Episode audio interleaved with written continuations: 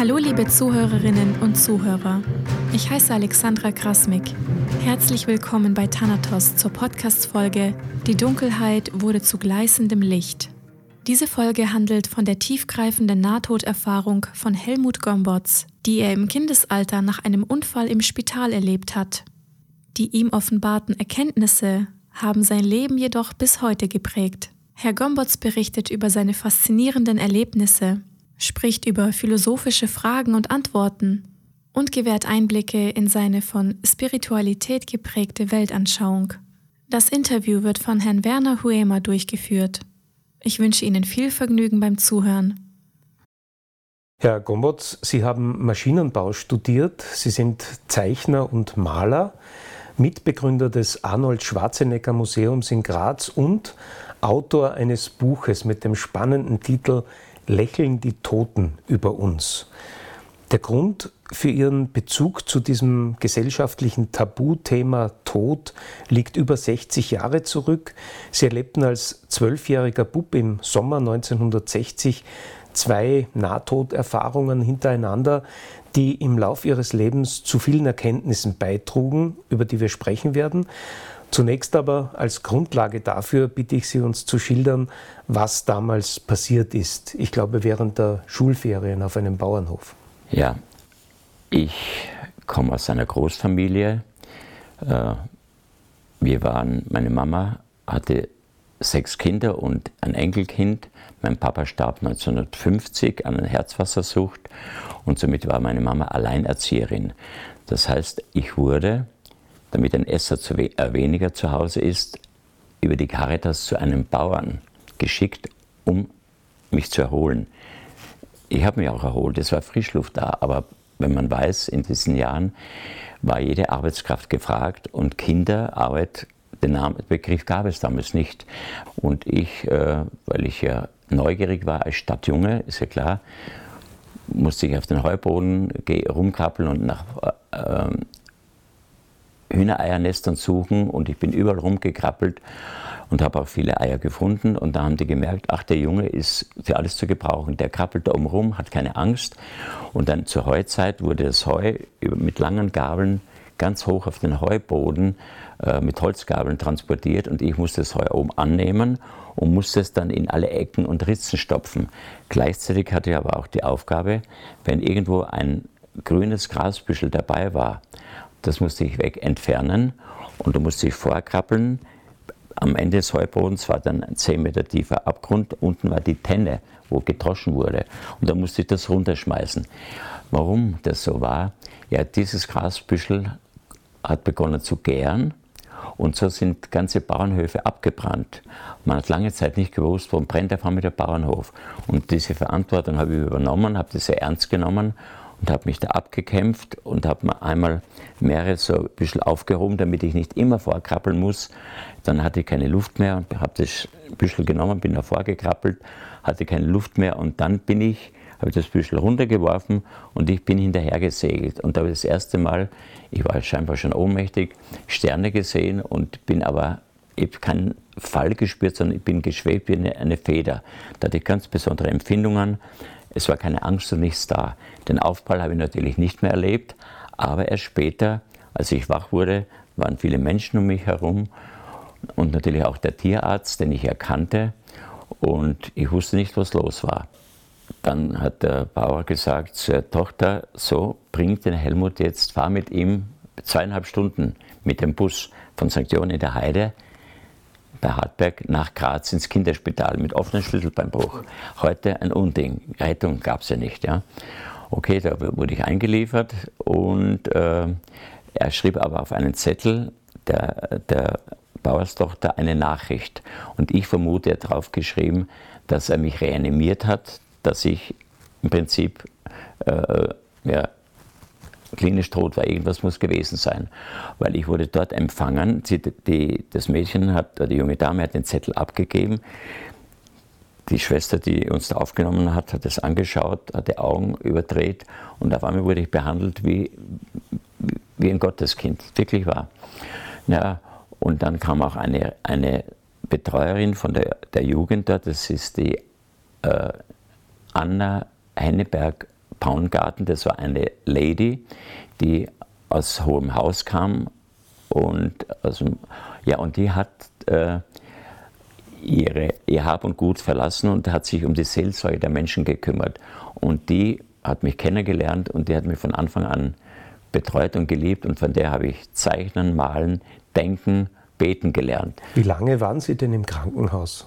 Also in Summe waren es äh, Minimum drei Monate und da ist natürlich viel dazwischen passiert. Ich kam hin, da haben sie mich untersucht und dann haben sie festgestellt, haben sie mich eingegipst und nach drei Tagen kamen die Ärzte wieder und sagten, äh, das, so geht das nicht. Irgendwie hatten die die Röntgenbilder angeschaut und wussten offensichtlich, dass der Gips nichts hilft.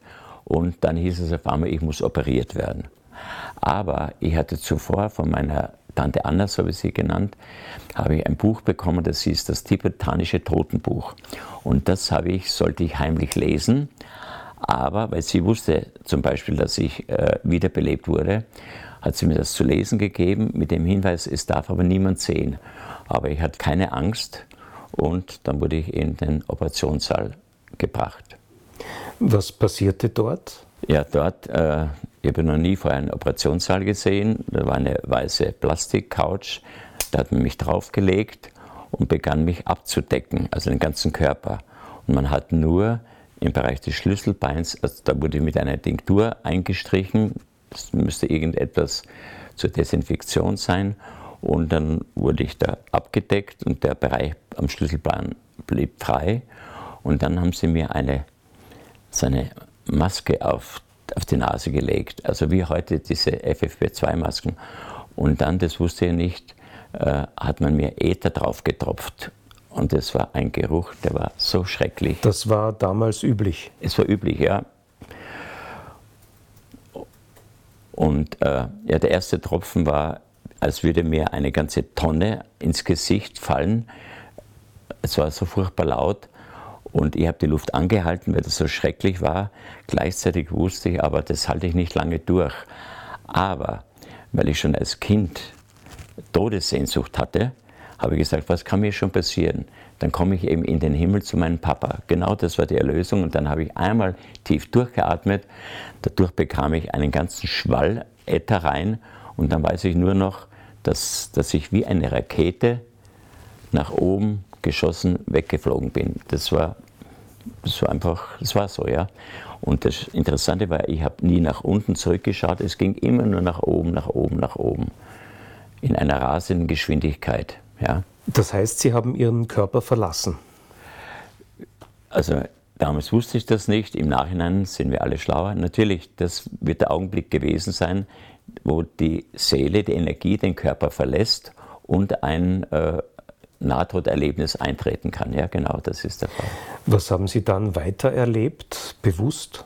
Ja, ich weiß, das ging nach oben. Das war ein, wie ein Tornado, wurde immer enger, enger, enger nach oben. Und ich wurde zu einem kleinen Punkt und erstaunlich, irgendwo oben angekommen war eine dunkle Substanz, eine Essenz. Da bin ich so reingefallen wie ein, ein, ein Steinchen in einen, einen dunklen See und bin abgesunken, abgesunken. Und das Schöne ist, äh, ich habe das, hab das gewusst, das war ein Wissen, mich gibt es nicht mehr, ich bin nur dieser kleine Punkt, wie eine Erbse kann man sagen bin abgetaucht in tiefste Tiefen und habe natürlich interessante äh, Fratzen und Gesichter gesehen, die ich aber Gott sei Dank schon vorher wusste, wie ich die zuzuordnen hatte, weil ich durfte das tibetanische Totenbuch lesen. Wie ging es dann weiter, nachdem Sie dieses Durchfallen erlebt haben? Ja, ich bin da äh, als, als Punkt eingetaucht, eingetaucht und da hatte ich das Gefühl, das Wissen, das lässt sich eben nicht beschreiben. Mich gibt es, aber mich gibt es nicht. Und irgendwo bin ich an einem Punkt angekommen und habe gemerkt, äh, ja, mich gibt es nicht mehr. Und das ist, war unerklärlich. Und irgendwann kam mal ein Augenblick, da wurde dieser kleine Punkt, der wirklich nur ein Punkt war, äh, wurde hell und tauchte auf. Und dann habe ich an der Oberfläche gesehen, da dreht sich eine, ein riesengroßes Rad Und diese ganze Dunkelheit wurde momentan zu hell gleißendem Licht. Für mich unerklärlich, aber ohne Schatten. Also wie gesagt, wer kann sich ein Licht ohne Schatten vorstellen? Und da bin ich wieder aufgetaucht und äh, habe gemerkt, es gibt, es gibt mich, aber keinen Körper. Es gibt nur reines Wissen. Und da habe ich eben Eindruck, Eindrücke äh, gehabt. Äh, ich habe zum Beispiel nie nach meinem verstorbenen Vater Ausschau gehalten, was ich ja immer wollte. Nee, das war mir völlig egal. Ich war in einem Zustand von Glückseligkeit, was auch wieder schwer zu verstehen ist. Glückseligkeit, es hatte alles gepasst, wie es war. Es gab keine Diskussion, absolut nichts. Und dann kam dieses, diese Empfindung auf, es muss wohl einen lieben Gott geben. Man sieht ihn nicht, aber es gibt ihn. Und das war so faszinierend, da bin ich aufgetaucht und das, ich wurde zu einem Stern und dieser Stern, erstaunlicherweise, hat sich dann erhoben und es waren viele andere Sterne um mich herum und auf einmal blick, äh, fiel mein Blick, ich hatte keine Augen, ich hatte keinen Körper, fiel mein Blick auf die Erde, auf den Planet. Es musste wohl die Planet Erde sein.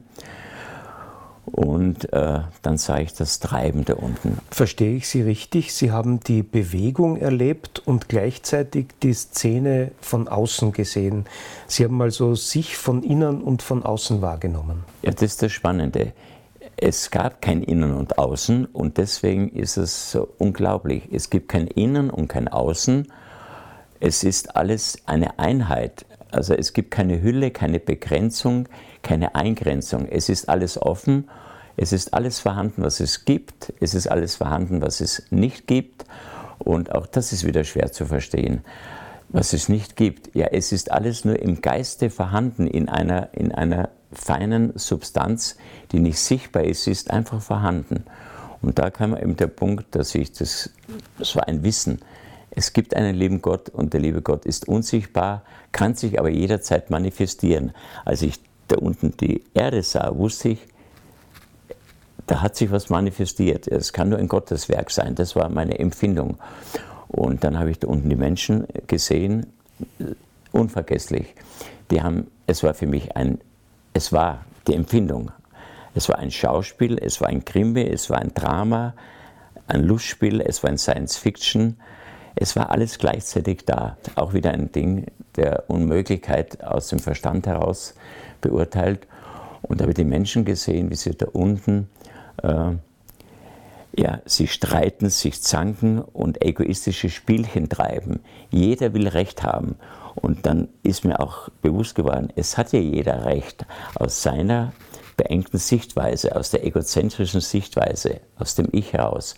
Aber ich habe ein anderes Recht da oben kennengelernt, dass alles gepasst hat, dass es, äh, es ist alles perfekt, es ist vollkommen.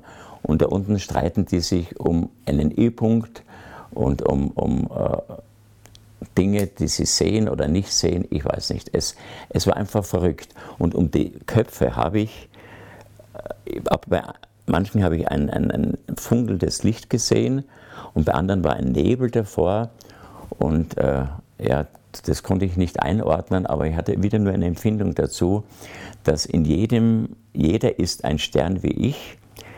Jeder ist ein, aus dem Sternenstaub meinetwegen entstanden, der noch leuchtet, aber er war nur diffus.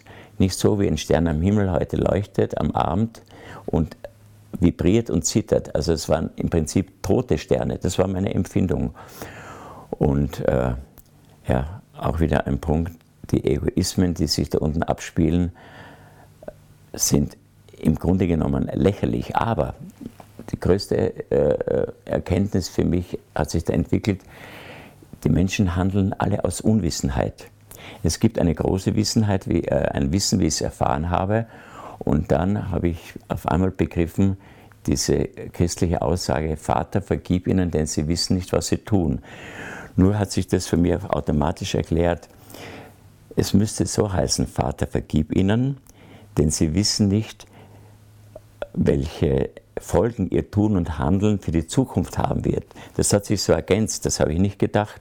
Und darüber war ich dann froh und habe das Ganze eher leichtsinnig und amüsant hingenommen, weil mit mir waren so viele Sterne unterwegs, so viele Seelen und es war ein gütiges Lächeln in dem Wissen, sie wissen es noch nicht besser, sie werden es noch lernen. Wie eine Mutter einem Kind sagt, komm, du kannst das nicht wissen, ich weiß das schon, bleib beruhigt, du lernst das noch. Kein überhebliches Wissen, ein gütiges Lächeln, ein fürsorgliches Lächeln. Das habe ich da empfunden, ja. Ihr Hauptempfinden war also bei diesem Blick auf die Erde, das ist die materielle Welt, aber im Vergleich zum eigentlichen Leben ist das nur eine Bühne und aus Unwissenheit haben viele Gegebenheiten eine Bedeutung, die ihnen eigentlich nicht zukommt. Korrekt, korrekt. Das ist ja auch wieder ein Punkt, den zu erklären für, Verstandes, für den Verstand schwierig ist. Ich habe die Weltkugel gesehen und im, im Nachhinein, als, als die Raumfahrt aktuell war, 1969, habe ich ein Bild gesehen eines Astronauten, der einen Blick auf die Erde hatte. Das war so spannend. Und das war genau die Sichtweise, die ich hatte. Nur ich konnte dann erst begreifen, was da alles passiert ist. Das heißt, diese Bewusstheit wurde mir erst im Nachhinein bewusster, Schlag für Schlag, Schritt für Schritt. Und somit hat sich für mich das dargestellt, dass es nur Bewusstheit gibt und äh, der Gegenpol davon ist Unwissenheit. Und das habe ich bei den Menschen da unten gesehen. Sie handeln aus Unwissenheit. Nie bösartig, es ist immer Unwissenheit. Wie ging es dann für Sie weiter? Gab es einen Punkt, an dem Sie in Ihren Körper zurückkehren wollten? Jetzt kommt wieder der Punkt, wo ich nicht sagen kann, was ich wollte. Mich gab es ja in der Form nicht. Es war eine Entscheidung, die musste aus höherer äh, Sicht und Weisheit gefallen sein. Ich habe nur einen Wunsch verspürt, wieder da unten zu sein und mein Wissen diesen Menschen da unten weiterzugeben. Äh, wie gesagt, es war keine Entscheidung. Die Entscheidung fiel von ganz alleine. Und da habe ich wieder gemerkt, äh, ja, ich bin, ich bin ein bewusstes, ich bin ein Bewusstsein, aber die Entscheidung darüber, wie bewusst ich bin, ist nicht von mir abhängig. Da gibt es eine höhere Macht. Und da habe ich ja gesagt, da habe ich das erste Mal diese Empfindung gehabt oder die Gewissheit gehabt es gibt einen lieben Gott. Ich hab, konnte, was da war, nur akzeptieren. Da gab es keine Diskussion. Worüber soll man diskutieren? Es ist perfekt. Und diese Akzeptanz hat mich zu einem Wissen geführt, das ich heute als übergeordnet als einfach Glauben bezeichne. Waren Sie schon vorher religiös gläubig? Das Schöne ist, ich war nicht religiös, auch nicht, ich war viel in der Kirche äh, mit äh, meiner Mama, aber sie ging mit mir immer zum Grab meines Papas. Und da habe ich eben das Schauspiel erlebt. Sie stellte sich vor das Grab, hat sie verinnerlicht und hat mit dem Papa gesprochen, als würde er da drüben auf dem Stuhl sitzen, wie sie jetzt. Da hat sie gelacht und geweint und in einer Abfolge was ich als Kind nicht begreifen konnte. Ich habe das nur registriert und hingenommen. Es war ein Schauspiel. Und wenn habe ich gemerkt, dann habe ich gefragt, Mama, mit wem sprichst du? Ja, mit dem Papa. Ja, wo ist er denn? Ja, er ist da im Himmel. Also, ja, und was ist da? Ja, er achtet auf uns, er, er, äh, er hilft uns, wir können ihm jede Frage stellen, er ist immer für uns da. Und dann hatte ich das Gefühl, also wenn es dem Papa da im Himmel gut geht, dort möchte ich auch hin. Das ist ein schönes Zuhause. Daher die gewisse Todessehnsucht schon als Kind. Ja, und da entstand die Todessehnsucht, genau. Das habe ich auch erst im Nachhinein begriffen. Ja. Sie sind dann mit dem Bedürfnis, das Wissen weiterzugeben, zurück ins irdische Leben. Ja, und da habe ich auch wieder was erfahren. Äh, ich, erst im Nachhinein habe ich erfahren, ich lag nach dem äh, klinischen Tod da bei der Übernarkose sieben Tage im Koma. Das habe ich von dieser besagten Tante Anna erfahren. Anna von Henneberg, Sie bezeichnen sie als Seelenvertraute. Sie hat gebetet, damit Sie wieder erwachen mögen. Wie ist es zu dieser besonderen Beziehung gekommen? Ja, als sie ins Krankenhaus kam, ich war blondhaarig, hatte strahlend blaue Augen und äh, die Dame musste äh, ja, ein, ein, ein besonderes Wesen gewesen sein. Die hat mich gesehen, hat mir in die Augen geschaut und hat mich als Gotteskind bezeichnet. Und sie hat ja auch Religionsunterricht gegeben. Ich habe noch Briefe und Unterlagen, wo sie mir, mir, geschrieben hat, mein liebes Gotteskind Helmut. Also die hat, mir, die hat mich, äh, auch wieder in Worte zu fassen, schwierig, die hat mich als Wesensheit äh, erfahren und begriffen, die nicht unbedingt greifbar irdisch war. Die hat mich behandelt ja, wie, wie, wie ein Gotteskind. Also hat das was mit Gott zu tun. Und ich habe das ja erfahren. Ne? Aber das hat sie schon, im Vorfeld hat sie das schon gemacht. Also die muss hellsichtig gewesen sein. Eine fantastische Frau. Im Vorfeld Ihrer Erfahrung? Ja, als sie mich empfangen hat im Krankenhaus, da hatte sie mich ja bereits als Gotteskind empfangen und behandelt, besonders behandelt. Sie hat dafür gesorgt, dass ich ein Einzelzimmer bekam. Sie hat dafür gesorgt, dass ich eine Nachttischlampe bekam, weil ich gesagt habe, ich habe nachts Angst, wenn es dunkel ist, was gelogen war. Und dann konnte ich nachts eben lesen, weil ich habe damals schon als Kind sehr gern gelesen. Und von dieser Tante Anna bekam ich dieses Buch. Das tibetanische, tibetanische Totenbuch. Totenbuch, ja. Was hat Ihnen dieses Buch gegeben? Sie waren ja damals praktisch noch ein Kind. Ja, sie hat mir strikt aufgetragen, das Buch zu verstecken und geheim zu lesen, weil es ist nicht für jeden zuträglich. Und das tibetanische Totenbuch beschreibt eben den Sterbevorgang. Und äh, ich habe das gelesen, es war spannend, aber sie hatte mir vorher einen wichtigen Hinweis gegeben. Sagt sie, du Helmut, wenn da Geister vorkommen, bedenke, Geister sind alles nur, böse Geister sind nur unglückliche Menschen. Und wenn du das liest und du siehst irgendwelche Geister, das bist immer du. Das heißt, du begegnest dir immer nur selber. Und von dir selbst brauchst du aber keine Angst zu haben. Und da hat sie eben gesagt, bedenke, äh, dein Glaub, gib dein Glauben dein Gesicht und dann bist du immer glücklich und froh. Und genau das habe ich schlagartig begriffen und so habe ich das Buch gelesen und niemandem davon äh, äh, etwas erzählt. Ja. Und das hat mir geholfen, als ich da in diesen Tornado hochkam und dann oben reinfiel in diese dunkle Substanz. Da sind mir alle Gesichter begegnet und ich wusste immer, das bin ich selbst. Und das hat mir natürlich geholfen. Das war fantastisch. Und wie gesagt, es gibt Horrorfilme, wo man das sehen kann und die Menschen haben Angst davor. Und da ist auch die Erkenntnis gekommen, der Mensch hat die größte Angst, sich selbst zu erkennen. Sich selbst zu erkennen. Und es gibt ja so viele äh, alte Weisheiten, die immer besagen, erkenne dich selbst. Nur wie soll das geschehen mit dem Verstand? Ist das ein Unding? Es geht nur in seinem Zustand, ist meine derzeitiger äh, Wissensstand. Wie war es dann, als Sie aus dem Koma wieder erwacht sind? Es war, es war sogar schrecklich. Ich war auf einmal wieder im Körper und musste feststellen, das ist gar nicht so angenehm. Ich wollte nur noch Ruhe haben und habe zur Tante Anne gesagt, ich möchte schlafen. Und ich weiß nicht, wie lange ich geschlafen habe. Sie hat die Nachricht weitergegeben. Ich glaube, tagelang hatte ich Ruhe und konnte in diesem Schwebezustand bleiben. Mir sind einige Dinge wieder klar geworden. Ich hatte auch keine Schmerzen. Interessant, ja. Und, und keine Schmerzen, ja, der Körper war er war zwar da, spürbar, aber er war nicht belastend, weil ich das Gefühl hatte, es ist ein Geistkörper. Ja? So, so war das dann. Und dann gibt es noch etwas Interessantes zur Tante Anna. 40 äh, Jahre später, bei einer Geburtstagsfeier, brachte sie mir ein Buch und darin war ein, eine Niederschrift, die sie angefertigt hatte, als ich in der Aufwachphase da aus dem Koma war, soll ich das gestammelt haben. Ich kann mir nichts erinnern. Sie hat das niedergeschrieben und sie hat mir dann gesagt, du hast ja die hermetischen Gesetze äh, äh, praktisch wiedergegeben. Als Kind mit zwölf Jahren. Ich wusste nicht, wer Hermes ist, ich hatte keine Ahnung. Das habe ich wiedergekriegt und ich war nur ergriffen, was alles möglich ist. Einmal mehr hat sich bestätigt, wir sind Geistwesen und der Körper ist nun mal eine materialisierte Angelegenheit.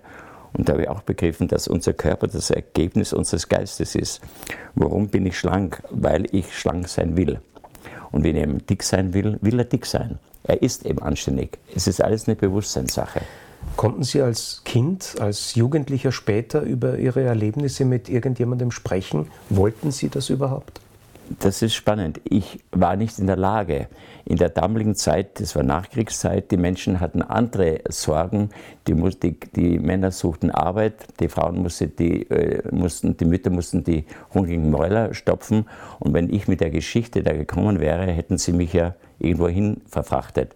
Es war ein Unding. Und damals gab es das Wissen um, um Nahtoderlebnis gab es ja nicht.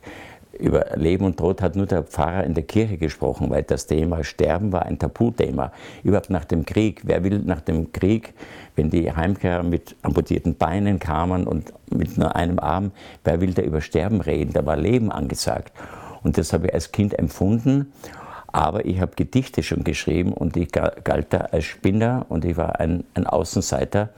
Und mit der Rolle habe ich gelebt, äh, äh, viele Jahre lang, habe aber begriffen, äh, äh, dass es so ist. Ich habe das von oben schon mal gesehen und war beruhigt. Und immer wieder kam diese, dieses Gebet, Vater, vergib ihnen, denn sie wissen nicht, was sie tun. Das war eine Stütze für mich, es hat mich immer gerettet. Das heißt, ich konnte von dieser irdischen Belastung jederzeit wie im Schnellflug wieder in einen Bewusstseinszustand kommen. Sie können nichts dafür, Sie wissen es nicht besser und deswegen kann man sie auch nicht bestrafen. Auch interessant. Man kann sie nicht bestrafen für etwas, was sie nicht wissen, was sie tun. Ja. Sie sprechen statt von einer Nahtoderfahrung, NTE, gern auch von einem NLE, nah am Leben Erlebnis. Ja, wer, wer jetzt das, was, was ich gesagt habe, genau anhört, muss da merken, ich war in einem besonderen Bewusstseinszustand. Da gab es nur Leben und kein Tod. Also kann ich nicht von nah am Tod äh, äh, sein sprechen, sondern nah am Leben. Ich habe nie intensiver gefühlt und gelebt wie dort. Ja. Die anderen mögen das durchaus als Nahtoderlebnis bezeichnen. Für mich hat das nicht diese Richtigkeit. Sie sind aus Ihrem Erlebnis zurückgekehrt mit dem Bedürfnis, den Menschen das Wissen weiterzugeben, dass es mehr gibt als die materielle Welt. Nach dem Krieg unmittelbar konnten Sie das nicht. Gab es später dann eine Zeit, in der Sie sozusagen Ihr Missionsbedürfnis gelebt haben? Äh, Missionsbedürfnis, ich hatte es eher als Auftrag empfunden. Also ich muss immer dazu sagen, diese Dinge äh, sind ja passiert mit mir ich, hatte, ich habe keine Anteile, es passiert einfach. Und auch das Gefühl hatte ich dann, weil bei mir ist alles, erst vieles wie im Schnürchen gelaufen. Ich hatte natürlich auch Tiefschläge. Immer wenn ich zu sehr äh, körperorientiert war, bekam ich vom Leben äh, meine Ohrfeigen. Noch ein Zwischenpunkt. Meine Mama hat mir oft gesagt, Helmut, weil sie merkte, wie das so ist, Helmut, äh, du bist klug und wenn die Jungs da streiten und so weiter, der Klügere gibt nach, der Dumme fällt im Bach. Aus Eitelkeit habe ich gesagt, okay, ich gebe nach, habe mich überheblich gefühlt, muss ich heute im Nachhinein sagen.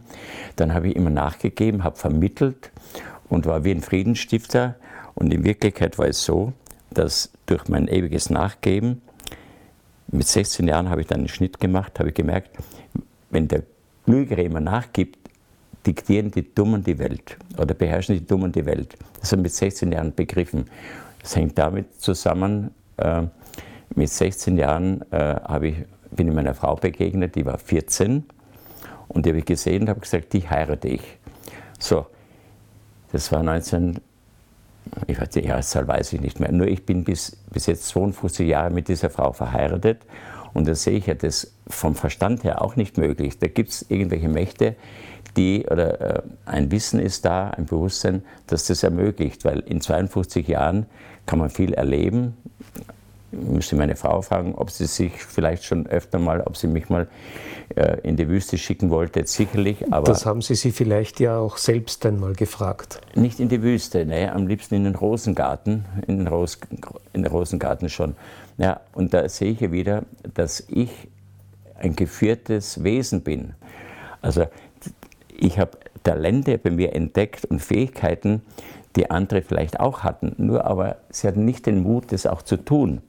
Also ich hatte nie Angst vor Versagen. Ich hatte Bedenken, wie jeder Mensch, aber nicht Angst. Und wenn man sieht, was ich alles angefangen habe und erfolgreich abgeschlossen habe, dann kann ich doch sagen, es geht nur ohne Angst. Wenn ich Ihre Biografie richtig überschaue, dann hat erst die Rehabilitationszeit nach einem Schlaganfall im Jahr 2019 dazu geführt, dass sie sich eben dazu entschlossen haben, mit ihren Erlebnissen und Erkenntnissen an die Öffentlichkeit zu gehen? Äh, es gibt noch eine Zwischenphase, als ich nach Deutschland ging. Äh, und ich war eben wirklich anders als die anderen. Ich war ein netter Österreicher, war eloquent und lernbedürftig. Und dieser äh, klinische Tod hat mich immer beschäftigt. Und dann habe ich wieder durch, bin ich geführt worden, habe ich ein Heilpraktikerstudium begonnen. Das war ein anstrengendes Studium wurde in äh, die Begriffe alle in Latein, lateinischer Sprache äh, vermittelt, musste ich viel lernen und ich hoffte mir im Heilpraktikerstudium eine Antwort auf den klinischen Tod zu bekommen. War nicht so.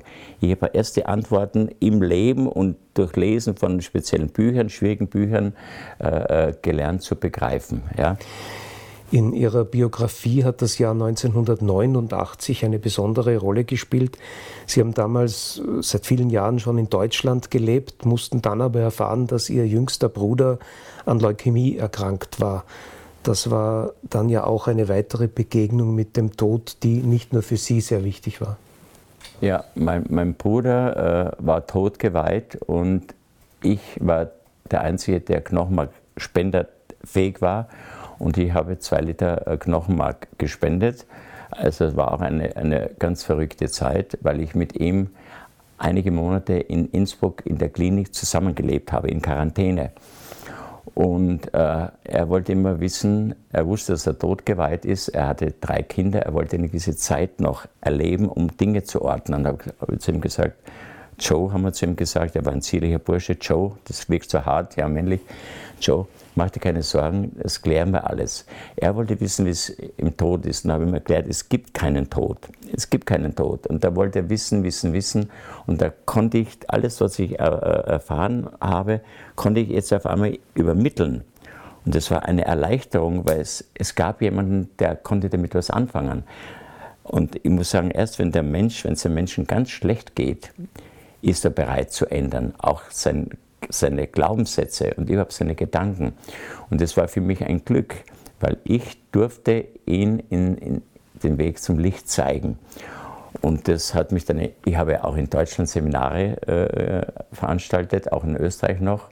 Das hieß, nutze den Augenblick, denn er ist der kleinste Bestandteil deines erfolgreichen oder nicht erfolgreichen Lebens. Ja. Und ja, dann habe ich hier in Österreich wieder Fuß gefasst, habe hab ein Haus äh, wieder äh, gekauft, wieder aufgebaut, dann wieder verkauft, das meiner Frau nicht mehr so gefiel. Dann sind wir nach Steins gezogen, wieder ein neues Haus. Ich wohne jetzt im dritten eigenen Haus.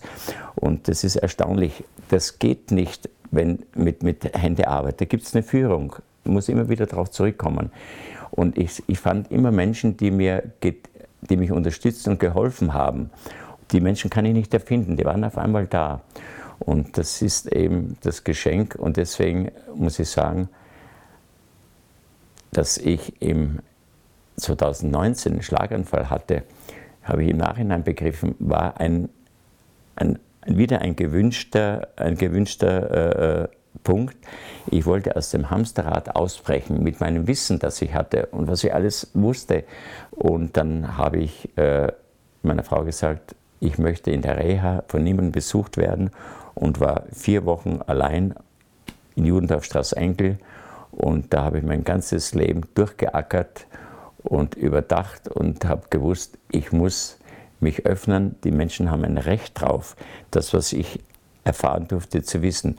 Weil das Wissen gehört allen Menschen, nicht nur mir. Ich bin nicht privilegiert, ich bin ein Teil des Ganzen.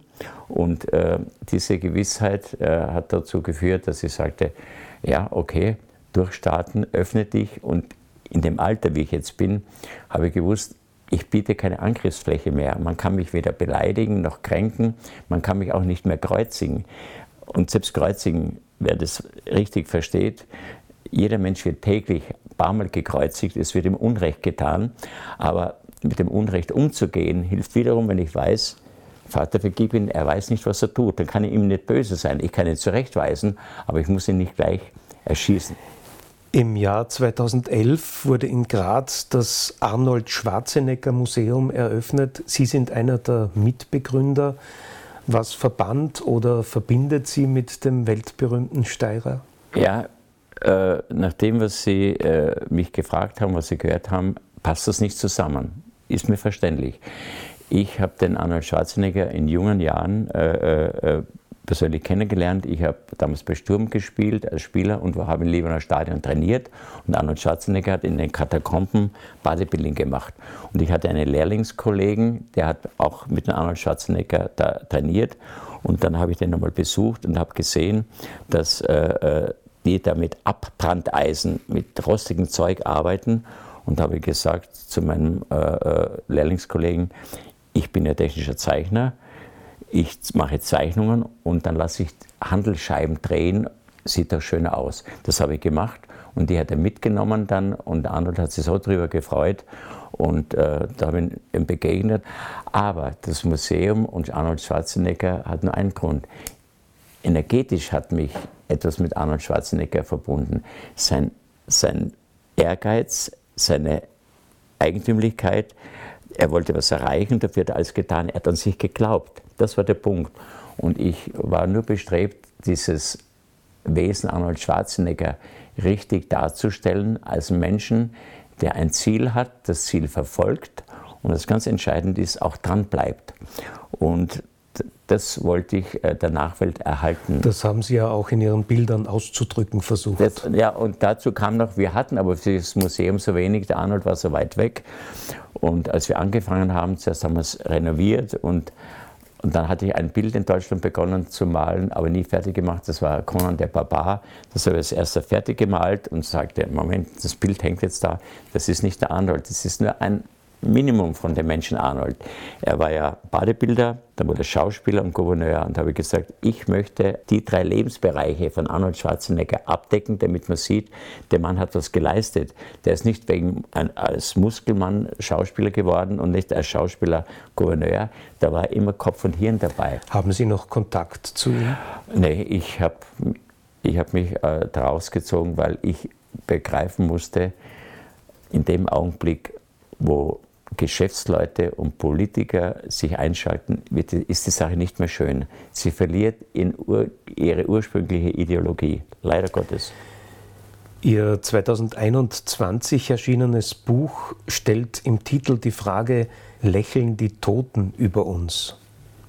Lächeln Sie? Äh, es ist so, in dem Augenblick, wo wir Menschen das Bewusstsein bekommen, äh, dass wir Egozentriker sind und tausend Masken haben und uns immer was vorspielen, kann es passieren, dass wir über uns selbst zum Lachen kommen. Und da habe ich ein schönes Beispiel. Meine Frau und ich hatten äh, vor, auf einen Maskenball zu gehen, haben uns als gestiefelte Kater verkleidet, haben aber das Datum verwechselt und sind da hingefahren, voll maskiert. Und wir kamen hin, aber es war kein Maskenball. Daneben war eine Kneipe und bin reingegangen. Ich habe ganz vergessen, dass sie geschminkt war und dem gesagt, wie, gefragt, wie schaust du aus, so in Hessen? Ne? Und da habe ich so über mich gelacht und habe gemerkt, wir spielen permanent irgendeine Rolle und zur echten Rolle kommt man erst, wie ich es erlebt habe, wenn man im absoluten Bewusstsein ist. Und das ist eben das Spannende dabei. Äh, das Lächeln ist kein, keine Überheblichkeit, es ist ein gütiges, ein wissendes Lächeln. Du kommst auch noch dahinter. Du kriegst die Zeit, aber ich muss dir dienen, dass du zu dem Bewusstseinszustand kommst. Ja? Ihre persönlichen Erfahrungen und Ihre lebensphilosophischen Überlegungen zusammengenommen, was geschieht beim Sterben? Beim Sterben geschieht nur eines, dass wir, dass die Seele den Körper verlässt, aber nicht schlagartig durch den äh, körperlichen, schnellen klinischen Tod war es bei mir schlagartig. Aber normalerweise der Sterbevorgang, das äh, weiß ich aus vielerlei Beobachtungen, weil ich in Summe 17 Menschen in den Tod begleiten dürfen, ist ein Prozess. So wie der Körper wächst, wird der Körper, äh, Körper, wenn die Seele austritt, nicht gleich tot. Das ist ein Prozess, das dauert. Es ist nicht abrupt aus. Ja. Das geht weiter. Und bis der Geist völlig frei ist, muss er natürlich durch einige Höllen gehen. Und wenn ich sage, das jüngste Gericht, das gibt es, aber das hält der Mensch über sich selbst. Sie waren immer ein in vielfältiger Hinsicht sehr aktiver Mensch. Was machen Sie jetzt? Was sind Ihre Zukunftspläne? Momentan bewegt mich ganz verstärkt der Wunsch, äh, mehr Bewusstsein unter die Menschen zu bringen, also bewusstes Sein in ihren Handlungen, alles, was sie tun, bewusster zu, äh, äh, äh, anzugreifen, ins Handeln kommen. Und alles, was passiert, passiert immer erst durch die Handlung. Und deswegen habe ich eine Akademie mit einem Partner gegründet, die heißt Conhell Akademie. Und dort wollen wir Menschen mit altem Wissen wieder konfrontieren, weil das Alte nie schlecht war, damit die Menschen wieder in die Eigenermächtigung kommen. Das heißt, dass sie bewusster denken und äh, wo wir auf der Welt sind, haben Sie vorhin gefragt, um bewusst zu werden. Das ist der Punkt. Und das machen wir jetzt, wo wir unser Wissen an die Menschen weitergeben wollen und werden, weil die Menschheit ist auf einem guten Weg, einer höheren Bewusstseinsstufe zuzusteuern. Man merkt es überall.